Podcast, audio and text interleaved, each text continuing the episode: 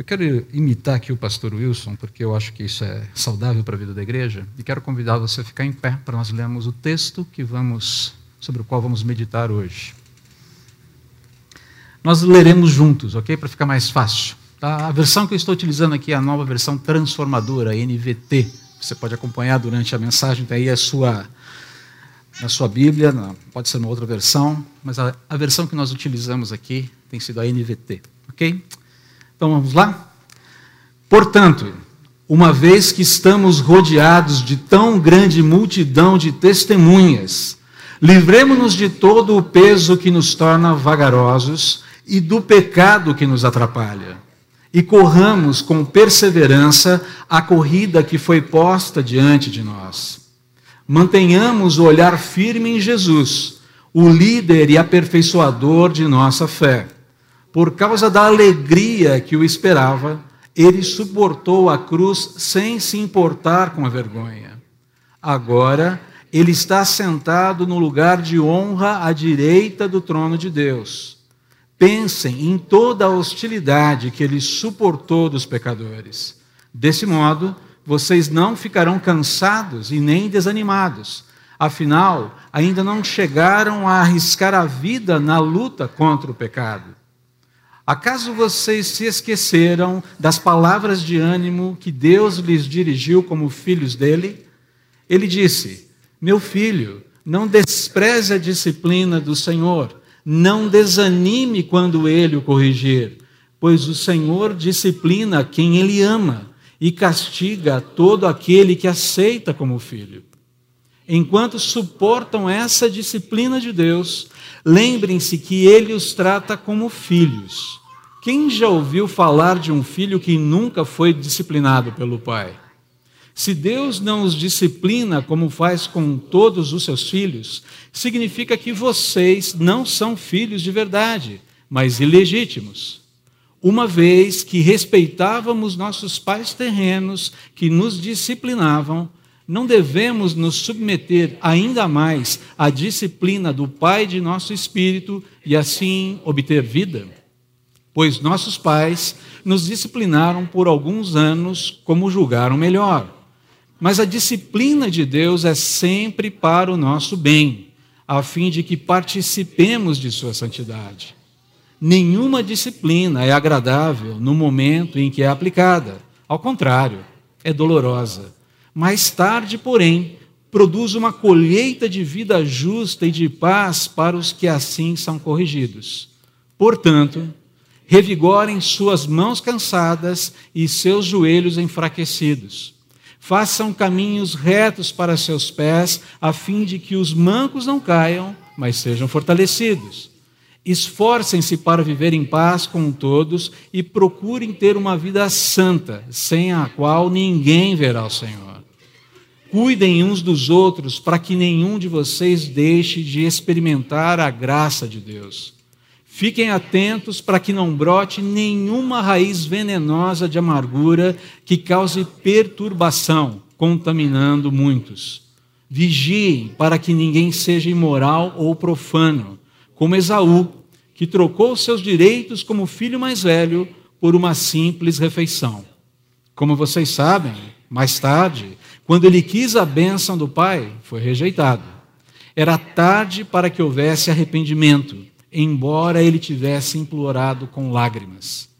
Vocês não chegaram a um monte que se pode tocar, a um lugar de fogo ardente escuridão, trevas e vendaval, ao toque da trombeta e a voz tão terrível que aqueles que a ouviram suplicaram que ainda lhes fosse dito, que nada mais lhes fosse, lhes fosse dito, perdão, pois não podiam suportar a ordem que recebiam. Se até mesmo um animal tocar no monte, será apedrejado. O próprio Moisés ficou tão assustado com o que viu, a ponto de dizer: Fiquei apavorado e tremendo de medo. Vocês, porém, chegaram ao Monte Sião, à cidade do Deus vivo, a Jerusalém celestial, aos incontáveis milhões de anjos em alegre reunião, à congregação dos filhos mais velhos, cujos nomes estão escritos no céu, e a Deus, que é juiz de todos, aos espíritos dos justos nos céus e agora aperfeiçoados, a Jesus, o mediador da nova aliança, e ao sangue aspergido, que fala de coisas melhores do que falava o sangue de Abel. Tenham cuidado para não se recusarem a ouvir aquele que fala, porque se aqueles que se recusaram a ouvir o mensageiro terreno não escaparam, certamente não escaparemos se rejeitarmos aquele que nos fala do céu. Quando Deus falou naquela ocasião, sua voz fez a terra tremer, mas agora ele promete: mais uma vez farei tremer não só a terra, mas também os céus. Isso significa que toda a criação será abalada e removida, de modo que permaneçam apenas as coisas inabaláveis.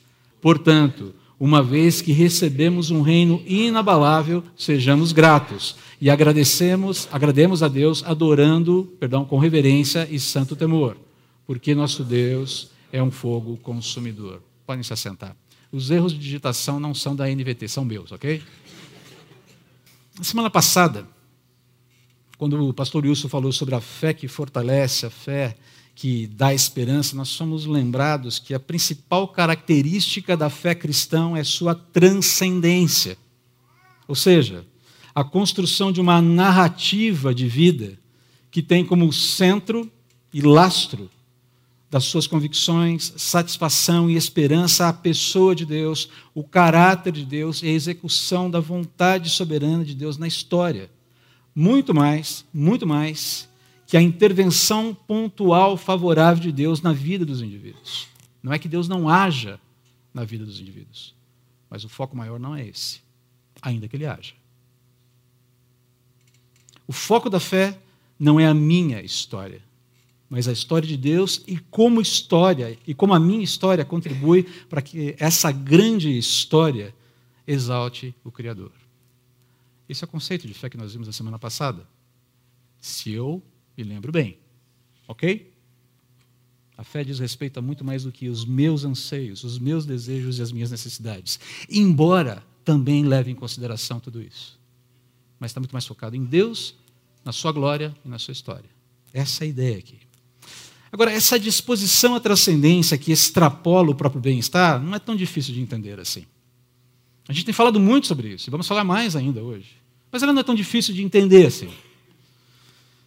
Por exemplo, vou citar um exemplo, tive que pensar aqui dos muitos que eu tenho. Mas ah, em 1956, cinco missionários americanos que faziam os primeiros contatos com os índios Auca na Amazônia Equatorial, Equador, na verdade, né? foram assassinados pelos indígenas em seu acampamento à beira de um rio. Eles pousaram com um avião, um aviãozinho pequeno, cinco deles. Já tinham feito alguns primeiros contatos via aérea, né? passando. Ah, os indígenas estavam se acostumando à presença daqueles estranhos ali. E num dos contatos mais diretos, esses cinco missionários foram assassinados de modo brutal por todos aqueles indígenas. Entre eles estava esse sujeito aqui, Jim Elliot. Por que, que o Jim Elliot está sendo destacado aqui em relação aos outros? Era mais importante? Não, porque ele, ele teve uma declaração, ele fez uma declaração de fé impressionante, que eu vou retomar mais ao final dessa mensagem aqui. Mas a declaração de fé é essa. Não é tolo aquele que abre mão do que não pode guardar a sua própria vida para receber em troca o que não pode perder, a vida eterna. Não é tolo aquele que abre mão do que não pode guardar para receber em troca o que não pode perder, a vida eterna. Como eu disse, eu voltarei a essa história ao final dessa mensagem aqui. Essa disposição à transcendência que extrapola o próprio bem-estar não é tão difícil de entender, mas ela é difícil de aceitar e é difícil de incorporar à nossa vida, ao nosso dia a dia. Eu entendo. Eu olho, por exemplo, por exemplo, do, por exemplo, do Elliot e, uau, fantástico. Mas aceitar isso na minha vida, incorporar isso na minha própria vida é uma outra história. A dificuldade reside em aceitar para mim e incorporar no meu viver. Eu não sei se se trata, se a gente vive, não sei se se trata de uma particularidade é, apenas da nossa época, mas é muito característica da nossa época esse desejo contínuo do bônus sem ônus, dos direitos sem deveres, do ganho sem esforço, do ganho pessoal em detrimento do, em detrimento do sacrifício pessoal e, às vezes, do sacrifício coletivo e social. Eu não sei se é uma característica só da nossa época isso tudo, mas com certeza é uma particularidade do nosso tempo. As pessoas querem direitos, mas nenhum dever. Aliás, se não foi assistir ainda, vá assistir 1917, para entender o que significa dever. Se você está com o conceito de dever meio, meio fragilizado aí na sua, na sua vida, assista 1917, indicado a 10 Oscars. Ok, o momento cinematográfico acabou. Mas é uma realidade. Direitos, mas não deveres. Bônus sem ônus. Ganho sem esforço. Quem são os nossos queridos aqui que lidam com a força trabalhadora mais jovem que entra nas empresas e em menos de um ano quer se tornar gerente ou diretor? Algumas mãos reticentemente levantadas aí, né? Ah, lidamos com esse tipo de coisa. Quando nós chegamos no penúltimo capítulo aqui de Hebreus, o autor da carta ele já está fechando seus argumentos e apresentando conclusões praticamente como um checkmate em três movimentos aqui.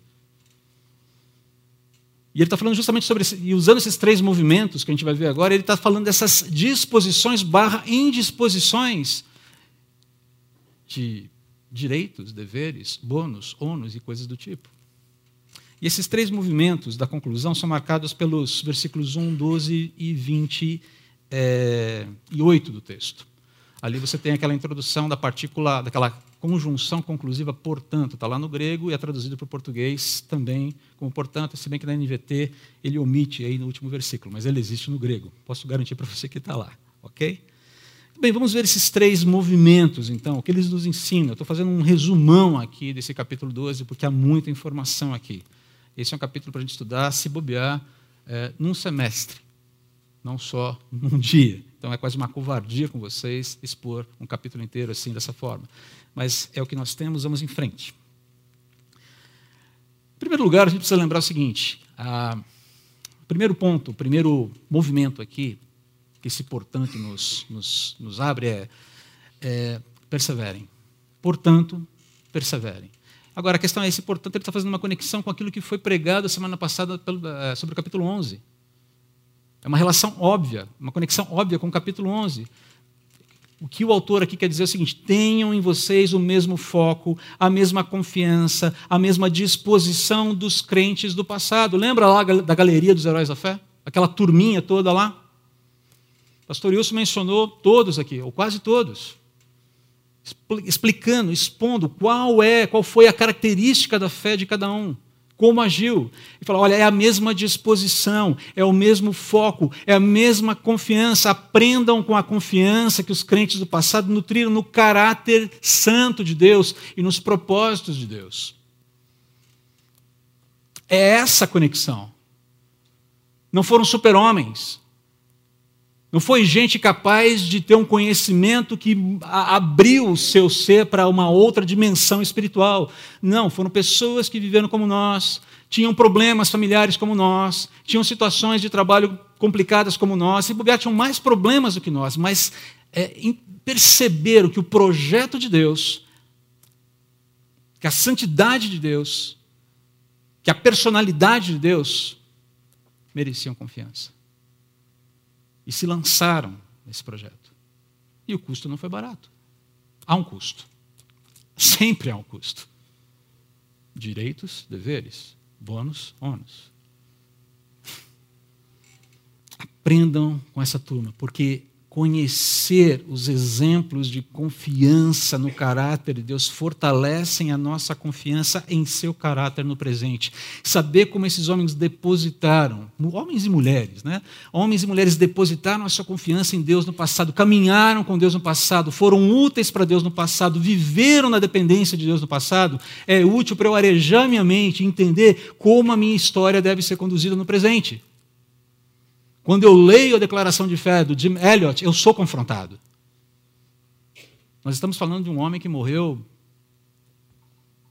antes de executar o seu grande sonho, que era servir a Deus no meio de indígenas na Amazônia, tinha estudado quatro, cinco anos, tinha se aperfeiçoado no grego porque queria traduzir a Bíblia para aquela, para aquela etnia Ele não fez nada disso. Ele não fez nada disso. Pergunta foi inútil? Vamos chegar lá. Entendeu por que, que o pastor Wilson fez aquela santa provocação no domingo passado com perguntas sobre a escola dominical?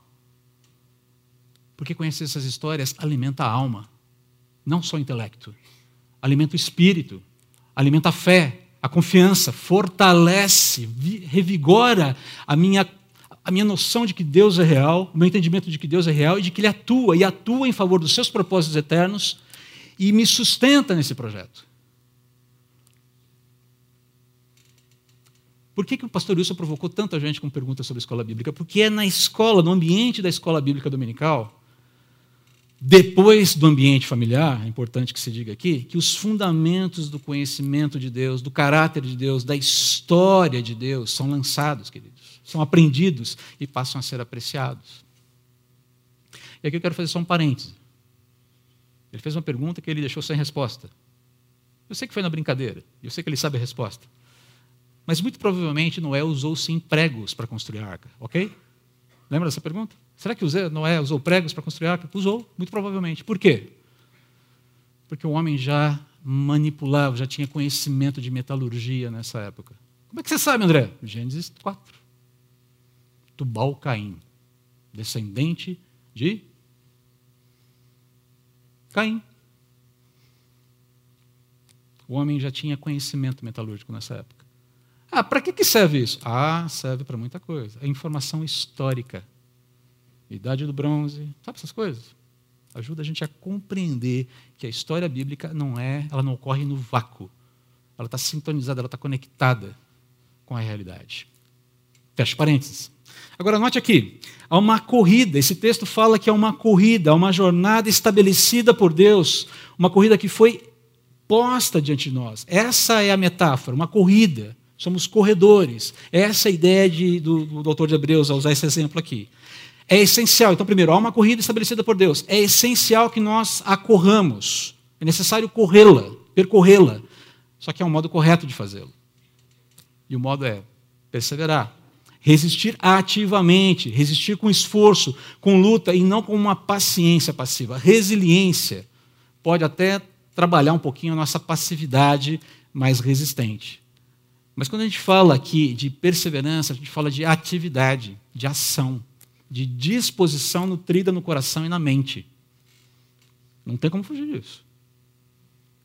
Persevere. O que você faz? Ah, eu vou sentar aqui então e esperar a perseverança chegar entrar por osmose. Não, não vai acontecer. Perseverar. Há uma proposta colocada, há uma necessidade colocada, e eu preciso responder a ela. Eu tenho que lidar com isso. Eu tenho que desembrulhar esse pacote. E por que perseverar na jornada cristã? Ou melhor, para que a gente persevere na jornada cristã, nós precisamos de algumas decisões, tomar algumas decisões e, e, e tomar algumas práticas e praticar algumas coisas. primeira delas, despir-nos do que nos atrapalha. É o que o texto está falando. Arrancar da nossa vida aquilo que está atrapalhando. Pararmos de estar em um estado ou condição que nos impeça de avançar, seja pecado ou não. Pode ser pecado, pode não ser, mas a questão é que pode estar atrapalhando. Você vai, como assim? Não é tudo pecado? Não necessariamente. Deixa eu dar um exemplo para vocês muito interessante, um testemunho muito interessante de um amigo nosso, que morou nos Estados Unidos, trabalhou numa empresa muito boa, norte-americana, e estava com a vida muito bem encaminhada lá. 27 anos, rapaz jovem, bonitão, carrão, apartamento legal, tudo ia muito bem. Aí um dia, ele conta a história muito interessante. Morando no apartamento sozinho, estilo Melrose, sabe? Deitado, ele acordou num sábado de manhã, tinha um jogo da NBA para assistir à tarde, ele espreguiçou na cama. E ele é grande. Ele falou: ups, estou começando a ficar acostumado com esse estilo de vida. Preciso fazer alguma coisa. Ele percebeu o perigo. Tinha alguma coisa errada? Não. Baladeiro? Não. Tinha uma vida decente. Mas ele percebeu o perigo que estava ali adiante dele. e tomou as medidas para mudar essa, esse tipo de. Ele assumiu riscos. E a vida dele mudou. Inclusive, houve impacto profissional e financeiro. Mas a vida que ele leva hoje, apesar do impacto profissional e financeiro, é uma vida mais centrada e próxima de Deus. Ele percebeu o perigo. Falei, cara, estou sentindo cheiro de enxofre aí. Ou como diz um amigo meu, estou sentindo cheiro de chifre queimado. É melhor vazar. Despir-nos daquilo que nos impede. A, a, ideia aqui do autor, e muito provavelmente ele está pensando na, nos corredores helênicos, é daquela turma que chegava para competir nos Jogos Olímpicos, sim, eles já existiam naquela época, um pouco diferentes, bem diferentes, aliás, do que são hoje. E essa turma que chegava para correr chegava com seus hobbies, com as suas túnicas coloridas, paramentadas. E no momento da corrida eles simplesmente se despiam de tudo, ficavam nus. Para que a corrida fosse feita da forma mais eficiente possível. para que a corrida fosse feita da forma mais completa possível, para que ele desse tudo de si e nada atrapalhasse o movimento, nada atrapalhasse esse avanço. É essa disposição, essa primeira disposição que nós precisamos ter para conseguirmos perseverar. O que hoje, querido, precisa ser tirado da tua vida? Diz aí para mim. Aliás, não precisa dizer, pensa. Quais são as coisas? Isso aqui está cheirando chifre queimado. Pode ser um pecado uma prática que você percebe, cara, esse negócio não sai daqui, e eu também estou levando, estou tendo uma relação malemolente com esse negócio. Preciso dar um shift nisso aqui. Mas não necessariamente precisa ser um pecado para que atrapalhe o nosso progresso. É importante que isso seja dito. Pode simplesmente ser uma situação que abre espaço para um encaminhamento futuro onde o seu coração vai se afastar do coração de Deus onde a sua vida vai ficar muito, o seu coração vai ficar muito mais afeito àquilo que a vida pode te dar do que aquilo que Deus pode te oferecer. Isso é possível. Isso é possível. O que precisa sair? Ou quais são as relações que precisam ser recalibradas no meu coração para que eu tenha um andar correto, uma, uma dinâmica adequada com a minha profissão, com o meu cônjuge, com os meus filhos, com os meus pais, com os meus bens. Sabe, cabe tudo aqui. Despir-nos, às vezes, é simplesmente recalibrar as nossas disposições. Nos abrirmos para que Deus nos mostre: uh, André, isso aqui está fora do prumo, queridão. Não é deixar de ter, não é deixar de se relacionar, não é deixar de caminhar naquela direção, mas é, calibrar com uma, é, caminhar com uma calibragem diferente. Onde as minhas disposições são ajustadas reajustadas, corrigidas, remapeadas. Mas, em segundo lugar, nós também devemos nos desembaraçar do pecado. E, dado o contexto aqui, é muito provável que o autor de Hebreus se referisse ao pecado de incredulidade. Por quê? Porque a incredulidade lança dúvidas justamente sobre quem? Deus. Sobre o caráter dele, sobre as suas intenções. E nada é mais destrutivo para o avanço na vida cristã quanto você, quanto eu suspeitarmos do caráter de Deus e das intenções de Deus para com a gente. Aliás, começou cedo na história, não é? Lembram lá de Deus com, aliás, Satanás com Eva? Foi assim mesmo que Deus disse, lançando suspeitas sobre o caráter de Deus, lançando suspeitas sobre aquilo que Deus quis dizer com aquilo que ele disse. Ah, não é bem assim. Não, era bem assim sim. E os efeitos a gente conhece até hoje. Essa é a gênese de todo e qualquer pecado, queridos. Incredulidade. Eu tenho que lidar com isso, você tem que lidar com isso. Nosso coração, ele está o tempo todo sendo sondado, sendo assediado pela incredulidade. Nós temos uma tendência natural a sairmos pela tangente no que, no que diz respeito à confiança em Deus. Todos nós temos. Nós temos que militar contra isso aí. E como é que eu venço a incredulidade? Bom, conhecendo a Deus, conhecendo a história de Deus e reconhecendo que ela vai muito além de mim e do meu umbigo. Diz muito mais a respeito dele do que de mim, embora diga a respeito de mim também. Mas tem a ver com ele. Eu não sou crente para ser mais satisfeito com a vida. Eu sou crente porque eu fui alcançado pela graça perdoadora de Jesus. Eu entendi a minha situação miserável. E Deus disse: Eu te perdoo, eu paguei pelos seus preços, vem andar comigo, andem comigo em novidade de fé, de vida, e me represente nessa sociedade que está tão alienada de mim, como você esteve até um tempo atrás. Essa é a verdadeira história. Diz respeito a Ele e não a mim. Ainda que, quando diz respeito a Ele, também diz respeito a mim. Ou diga respeito a mim. E terceiro, termos o Senhor Jesus como fonte e modelo da nossa fé.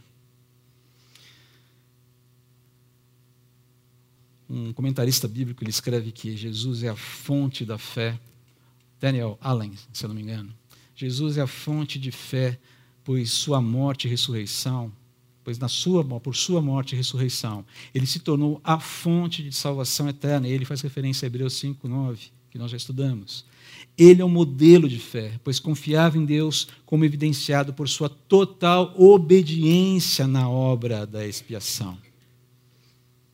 Também ecoando aqui Hebreus 6,20, Jesus é o nosso precursor, aquele que abriu o caminho por onde outros seguiriam. Mas esse abrir caminho, abrir essa picada no meio da mata do pecado, da realidade alienada de Deus, não é uma coisa que não custa nada. Custa muito. Custou muito a própria vida de Deus. Eis a questão aqui. E essa é uma questão central para a gente. Deus se envolveu na tragédia humana e absorveu em si mesmo os efeitos colaterais dessa tragédia. Deus entrou, se envolveu na nossa tragédia e absorveu em si os efeitos colaterais dessa, dessa tragédia, enquanto ele já via a sua vitória final sobre a realidade trágica da humanidade. É isso que o texto está falando também. Podemos voltar aqui todo o tempo no texto, uma questão de tempo. Mas quando Jesus olha e vê o resultado da sua obra, fala, ok, vale a pena. Agora, vamos lembrar que haja disposição para enfrentar o que ele enfrentou, ainda que vale a pena.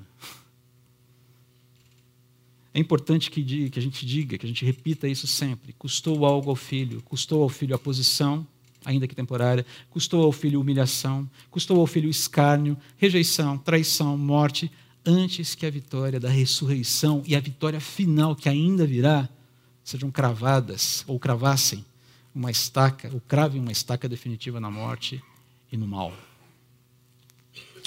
Pensem aqui, pensem, essa é a exortação do autor de Hebreus nesse momento. Considerem que as hostilidades que Jesus sofreu, ele sofreu por ser obediente. Olha só, Jesus sofreu hostilidades por ser obediente, por cumprir o propósito de Deus. Jesus morreu por ser obediente. A obediência lhe custou a vida. A obediência lhe custou a vida. E eu estou sendo exortado pelo autor de Hebreus que ele seja o seu modelo de fé. Quantos aqui já tiveram seu sangue derramado por obediência a Deus? Quantos aqui já derramaram seu sangue? Eu espero que isso nunca aconteça. Eu oro para que isso nunca aconteça. Nem para mim, nem para você. Mas e se um dia tiver que acontecer? Como é que nós estamos caminhando com o nosso viver hoje para enfrentarmos essa possibilidade lá na frente, ainda que remota? Ela é remota. Eu concordo, mas ela existe. A ideia, Jesus como modelo de fé nos exorta a reinterpretar a experimentação das dificuldades, das perseguições, das hostilidades e adversidades da vida como instrumentos de Deus para a nossa educação. É nesse sentido que ele está falando de disciplina aqui no texto. A ideia de disciplina nesse texto não é punir, não é punição, mas é instrução, é treino do filho para um viver justo. Deus preocupado em formar em você, em mim, o caráter dele para que nossa vida seja uma vida, seja um viver justo, para que nosso exercício de vida seja um exercício de vida justo e que nesse sentido nós o honremos e o glorifiquemos. Só que além disso, a realidade da disciplina, dessa instrução, evidencia que eu e você somos filhos de Deus. Vocês que são pais sabem muito bem Qual é a preocupação de vocês com seus filhos? A que seja um bom cidadão, uma boa pessoa, não é verdade? Como é que a gente faz isso? Como é que a gente produz uma boa pessoa? Percebe? Pronto. Você vai ter que educá-lo. Você vai ter que mostrar para ele o que é certo e o que é errado. Porque você se preocupa com o andar dele, com a representatividade dele dentro da realidade na qual nós vivemos. Você se preocupa com a pessoa dele, em como ele será visto, em como ele vai operar. Deus tem a mesma preocupação em relação a nós e seus filhos. O mesmo desejo de que a nossa representatividade, ou repre essa representação dele, seja eficiente, que nós sejamos úteis. Essa é a ideia aqui. Filiação, a disciplina, ela cuida da filiação. E qual deve ser a resposta do cristão diante da realidade dessa disciplina que instrui da parte de Deus? Porque o problema é a nossa reação. Deus não vai deixar de instruir. Deus não vai deixar de disciplinar dessa forma. Como é que a gente lida com isso? Qual é, deve ser a nossa reação? Aceitação, simples. Aceitação, submissão e, sobretudo, confiança no caráter dele. De que ele sabe o que está fazendo. Não estou dizendo que é um processo fácil. Ah, André, você tira de letra? Não, não tiro. Mas eu tenho que lidar com esse negócio. E existem formas de lidar com esse negócio. Um amigo muito querido nosso, que é missionário em Asas do Socorro, antes de dentista, quando ele estava no processo de transição para ser missionário em Asas do Socorro, ele situação financeira apertada, prestes a casar, uma, aquela, sabe aquele momento que você fala, se alguma coisa der errada, o castelo inteiro de cartas cai? Sabe aquela ideia? Se você puxar uma carta, blá, né? E um dia ele, no banco, tinha um carro ali, é o único carro, é o único bem que ele tinha, um carro velhinho, sem seguro, passou no banco, foi tirar dinheiro para alguma, alguma necessidade, um pagamento de uma conta, não lembro exatamente o que foi. E ele foi roubado e o dinheiro também. E aí ele conta a experiência dele, o coração destruído.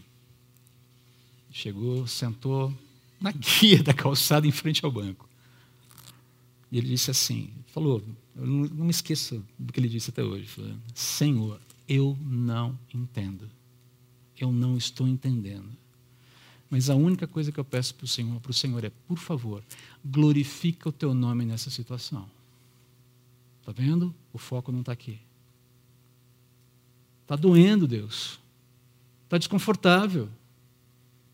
Perdi meu carro, perdi minha grana, não estou entendendo, mas glorifica o teu nome. Não sei de que maneira faz esse negócio virar um, algo bom, que exalte o teu nome. Algumas coisas bonitas aconteceram na sequência disso, não tenho tempo para contar aqui. Mas eu creio que essa é a forma correta de lidar com a inquietação, do processo de disciplina de Deus. Senhor, eu não entendo, mas eis-me aqui. Eis-me aqui. Não entendo. Eis-me aqui.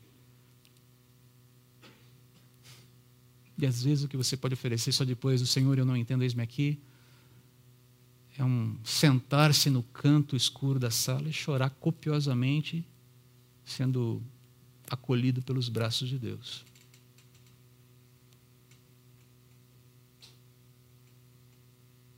Ele vai honrar o seu propósito, ainda que doa em nós. Queridos, algo que eu concluí há algum tempo, conclusão minha, ok? É que boa parte das vezes em que eu expresso minha inquietação com o tratamento de Deus em forma de, da pergunta: por que, que o Senhor está fazendo isso comigo, hein? Pô, Senhor, qual é, meu? Já fez essa pergunta para Deus? Ah, não dessa forma, André. Sou mais espiritual que você. Ok, amém, irmão. Que bom. Mas eu já tive essas reações. Pô, Senhor, o que está acontecendo? Não estou entendendo, meu. É diferente de falar, Senhor, não estou entendendo, eis-me aqui, certo? Ó, Senhor, não estou entendendo, eis-me aqui. Pô, Deus, qual é? O que está acontecendo? Bem diferente. Bem diferente. Mas uma coisa que eu entendi quando. Ah, com essa pergunta que aparece dessa forma, é que nela, ou carregando essa pergunta, ou embutido nessa pergunta, existe uma presunção do meu coração, ou no meu coração, de que Deus não deveria ter qualquer motivo para fazer aquilo que Ele está fazendo comigo. E se Ele tiver motivo, esse motivo é suspeito. Ó, oh, fica esperto aí, ô da Trindade. Porque Tá esquisito esse negócio aí, hein? Estou entendendo, não. Já viu gente intimando Deus? Uma forma de intimar Deus é reivindicar. Eu reivindico. Eu tomo posse. Restitui, eu quero aquilo que é meu. É uma forma de você dizer para Deus: o senhor não está fazendo o seu trabalho direito, ok? Estou suspeitando das suas intenções. Eis-me aqui, não entendo. Deus glorifica teu nome, não estou, está difícil, não estou entendendo o que, que isso, como isso vai contribuir para a construção do meu caráter, da tua vontade através da minha vida e na minha vida, mas estou aqui, trabalhe em mim, ajude-me a entender essa instrução que o Senhor tem para mim. Querido, só pode ser instruído, na verdade, entender, aceitar, lidar, dialogar bem com a disciplina de Deus, quem tem um coração pacificado e acalmado sobre a dignidade e o caráter de Deus. Senão a gente entra em guerra com ele. Segundo, segundo movimento, portanto, recomponham-se, está lá no versículos, versículos 12 a 27. E aqui eu quero ser rápido, preciso ser rápido. Quando eu me lembro que Jesus sofreu hostilidades em razão da sua obediência, quando eu me lembro que Jesus, o sumo sacerdote perfeito, se identifica com o meu sofrimento, porque ele mesmo foi testado em toda espécie de sofrimento. Quando eu me lembro que nem toda disciplina de Deus é punitiva, muito pelo contrário. Quando eu me lembro que Deus usa, sim, dificuldades, perseguições, hostilidades e adversidades da vida para me instruir na justiça. Quando eu me lembro que a disciplina de Deus é evidência da nossa relação pai e filho, ou pai e filha, no caso das mulheres. Quando eu me lembro que eu tenho uma perspectiva escatológica que me oferece real esperança, quando eu me lembro de tudo isso, a minha exaustão espiritual, a minha exaustão física, a minha exaustão mental, ela pode ser adequadamente enfrentada, tratada e superada. Não é que a gente não vai ter, mas ela pode ser superada. Ela pode ser vencida. Vai dar trabalho, mas ela pode ser superada e vencida. O cansaço e o desconforto, eles podem ser vencidos. É por isso que a gente tem lá Isaías 40, 40, 31, dizendo: Aqueles que esperam o Senhor renovarão suas forças, subirão com asas como águias, correrão e não se cansarão, caminharão e não se fatigarão. Porque existe a possibilidade de renovação da mente, do físico e das emoções. Isso é uma realidade. Isso existe. Mas note que a dinâmica, que essa dinâmica nos transcende. O verdadeiro exercício da piedade pessoal, dessa piedade pessoal, sempre vai revelar na direção do próximo. O texto está falando sobre isso a partir do versículo 12. Perceba a lista de deveres dos cristãos verdadeiramente piedosos que está no texto. Daqui eu vou resumir muito rapidamente. Não ser motivo de tropeço ou embaraço para irmãos em Cristo ou pessoas a caminho da fé. Ser promotor da paz. Ser engajado com viver que represente, reverencie e honre a Deus na intimidade e na sociedade. Não adianta querer representar a Deus no coletivo, se no individual eu conduzir e deixar-se conduzir a graça de Deus, seu perdão e restauração. Eu não posso ser um empecilho para que as pessoas sejam alcançadas pela graça de Deus. E eu também não devo resistir quando o outro é instrumento de Deus para que a graça dele seja manifestada na minha vida. Engajar-se na resolução bíblica de problemas de relacionamentos e no cuidado pastoreio e tratamento do próprio coração e do coração dos irmãos. Batalhar continuamente para que os irmãos em Cristo sejam responsáveis e reverentes com seus privilégios e deveres como filhos de Deus. O meu trabalho como pastor é cuidar para que eu não resvale em nenhum desses erros, dessa, dessa, dessa, nenhuma dessas exigências, perdão mas também para que todo o rebanho que foi confiado a mim e a outros pastores caminhe bem, caminhe nessa frequência, se alinhando cada vez mais essa frequência.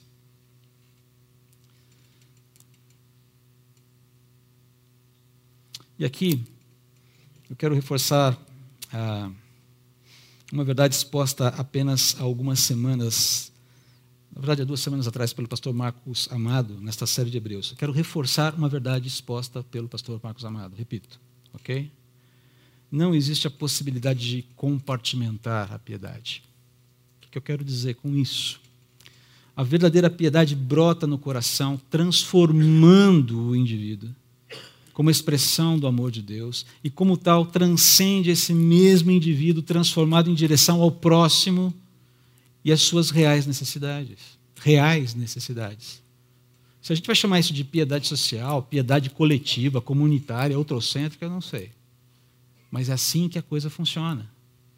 Olha só o que Tiago diz na sua carta, capítulo 2, versículo 14. De que adianta, meus irmãos, alguém dizer que tem fé se não tem obras? Acaso a fé pode salvá-lo? Quem salva é Cristo. Se um irmão ou irmã estiver necessitando de roupas e de alimento, e do alimento de cada dia, e um de vocês lhe disser, vá em paz, aqueça-se e alimente-se até satisfazer-se, sem, porém, lhe dar nada, de que adianta isso? Assim também a fé, por si só, se não for acompanhada de obras, está morta. O fato é que se a piedade pessoal é genuína, é impossível que ela não se manifeste na comunidade, na sociedade e ao próximo através de vidas redimidas e transformadas. É natural que isso aconteça. É esperado que isso aconteça. Você não compartimentaliza a piedade entre em pessoal e social. Uma coisa só. E se uma das duas está faltando, ups, tem alguma coisa estranha ali. Por outro lado, não existe expressão de verdadeira piedade social sem verdadeira piedade pessoal. Lembre-se que piedade é algo que nós nutrimos, que nós exercitamos em relação a Deus. Quando alguém chega para mim e fala assim, nossa, o sujeito é super piedoso, ajudou um monte de gente, ele fala, não, não tem nada a ver. Não tem nada a ver. Ele é generoso, mas não necessariamente piedoso. Conheço muita gente que não crê em Deus, que é muito mais generosa que boa parte dos cristãos que eu conheço. Não crê em Deus. Mas é extremamente generoso. Ou generosa. A gente tem que cuidar aí com os termos. E por fim, nós chegamos ao último movimento conclusivo.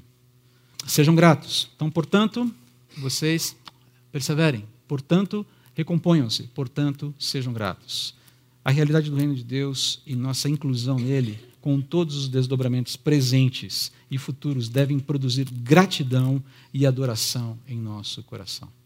Repito, a realidade do reino de Deus, o fato de que o reino de Deus é real, existe, eu estou inserido nele,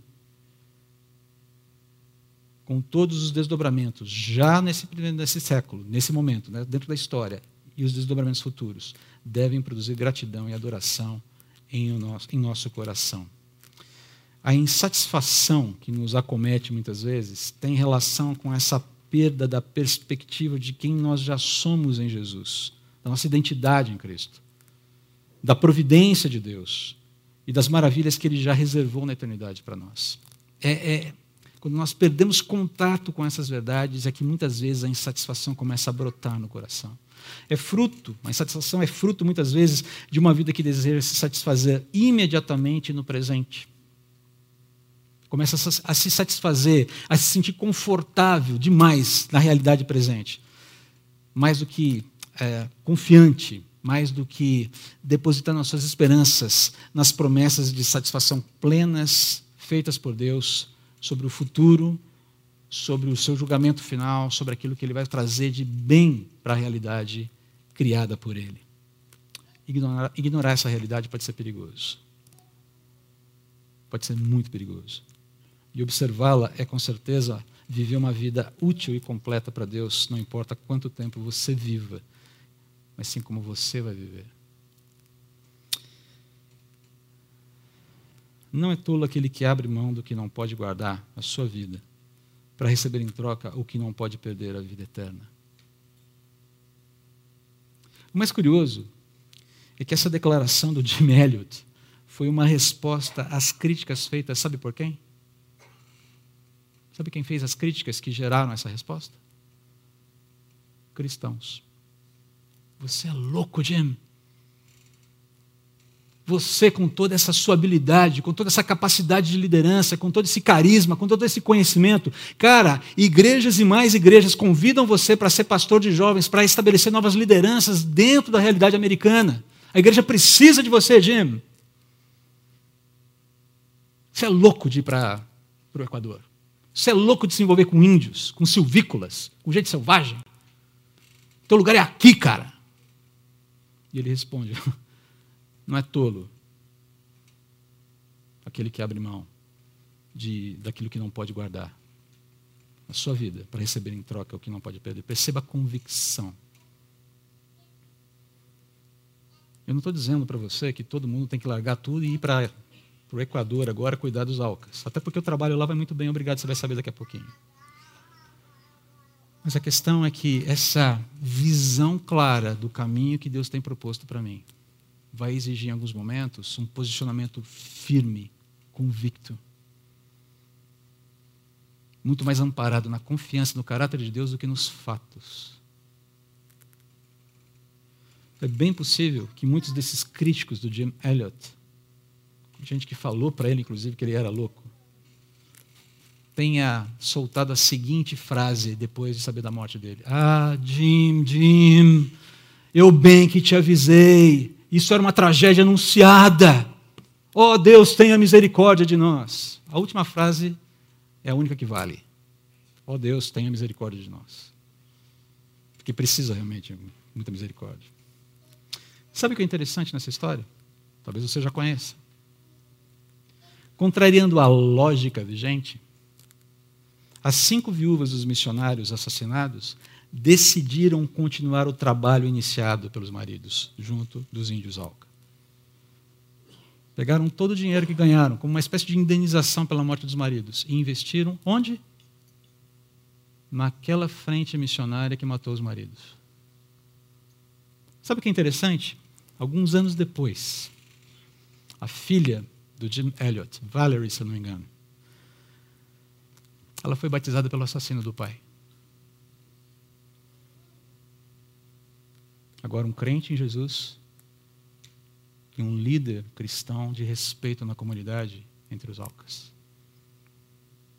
Dá para imaginar essa cena? Foi batizada pelo assassino do pai no rio onde o pai foi morto. Esse é o Deus a quem nós servimos, queridos. Só Ele é capaz disso.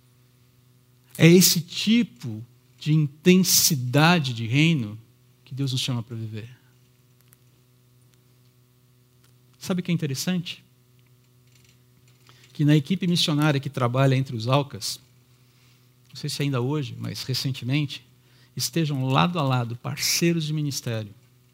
Steve Sant, filho de um dos missionários morto, mortos, e um dos assassinos do seu pai. Hoje também um líder, um pastor autóctone, salvo por Jesus. Trabalham lado a lado. O homem que matou meu pai, redimido por Jesus, irmão em Cristo, hoje é um companheiro de ministério. Não é interessante como o reino de Deus funciona?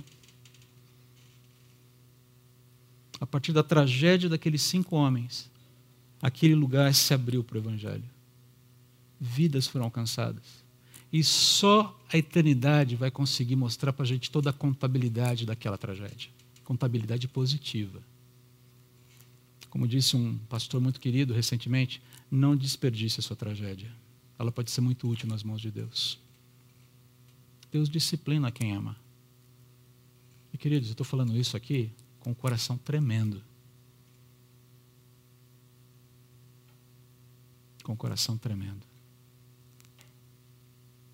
Não importa quanto tempo você viverá, mas como você viverá. Essa foto foi tirada um ano antes da morte deles. Morreram em 55.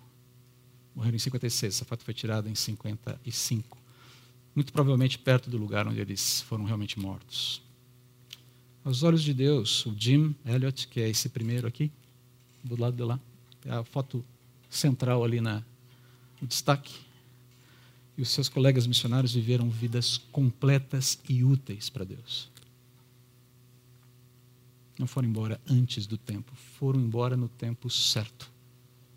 Cumpriram o seu chamado. Mas o Jim não traduziu nenhum livro do Novo Testamento, nenhuma cartinha do Novo Testamento para a língua dos Alcas. Tinha se preparado tanto para isso. Ok, isso você pode resolver com Deus quando você chegar na eternidade. O fato é que ele viveu uma vida completa ele cumpriu o seu chamado, ele entregou a sua vida, cumpriu a carreira, guardou a fé e foi recebido de braços abertos pelo Senhor que o salvou. E os desdobramentos disso a gente ouve até hoje. 70 anos depois, essa história ainda é contada. Essa história gerou uma das maiores mobilizações missionárias do século XX gente que foi impactado pela história desses homens e se dispôs a servir a Deus. Uma das maiores mobilizações de missionários no século XX aconteceu depois desse episódio. Seminário Bíblico Palavra da Vida, acampamento Palavra da Vida, Estância Palavra da Vida surgiram na esteira desses homens. Se você já foi ao acampamento Palavra da Vida, no Salão Alca, que tem esse nome não por acaso, há um mural. O mural é uma noite bonita, cheia de árvores na selva, com um rio correndo, em um aviãozinho amarelo pousado numa das margens. Esse mural está lá há 40 anos. E é sempre referenciado para a moçadinha que está lá, sobre esse é o Deus a quem nós servimos. Esse é o Deus a quem, pode, a quem você pode servir. Esse é o Deus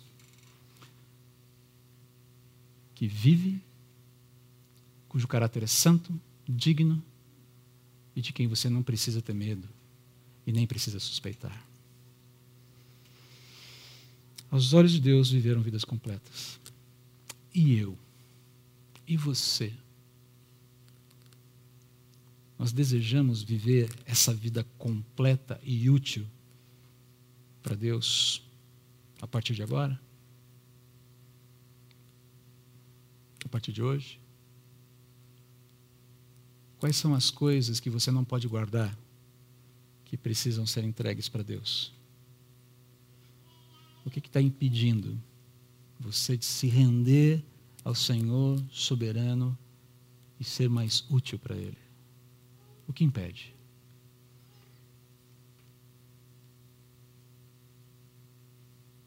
Pai, eu quero reconhecer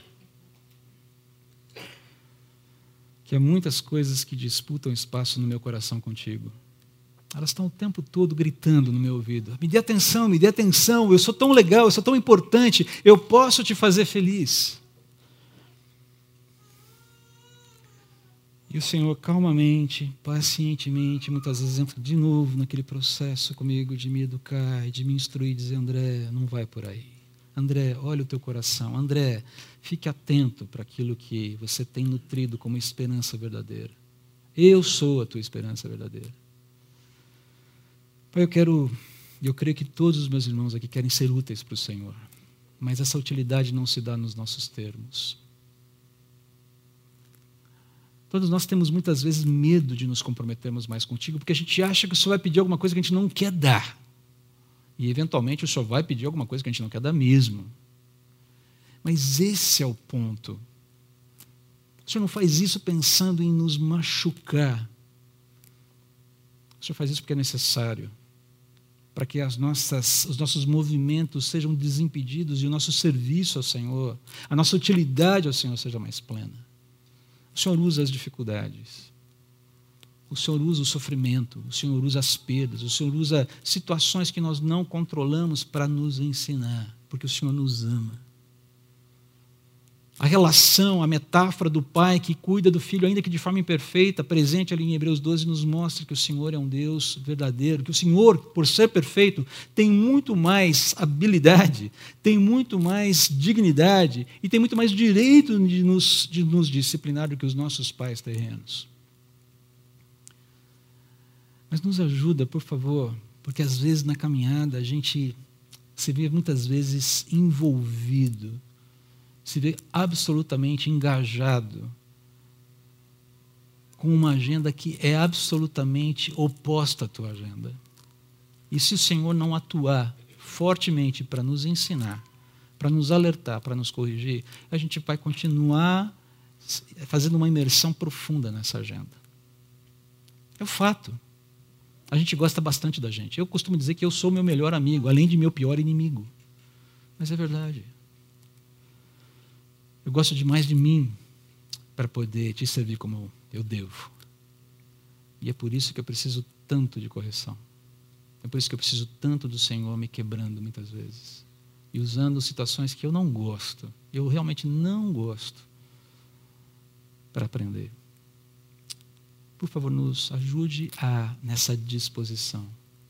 E, sobretudo, que ao lidarmos com todas essas inquietações da vida e mudanças nas nossas prioridades, na, na, na nossa agenda, nas prioridades da nossa agenda, a nossa resposta seja para o Senhor: Senhor, eu não entendo, mas eis-me aqui.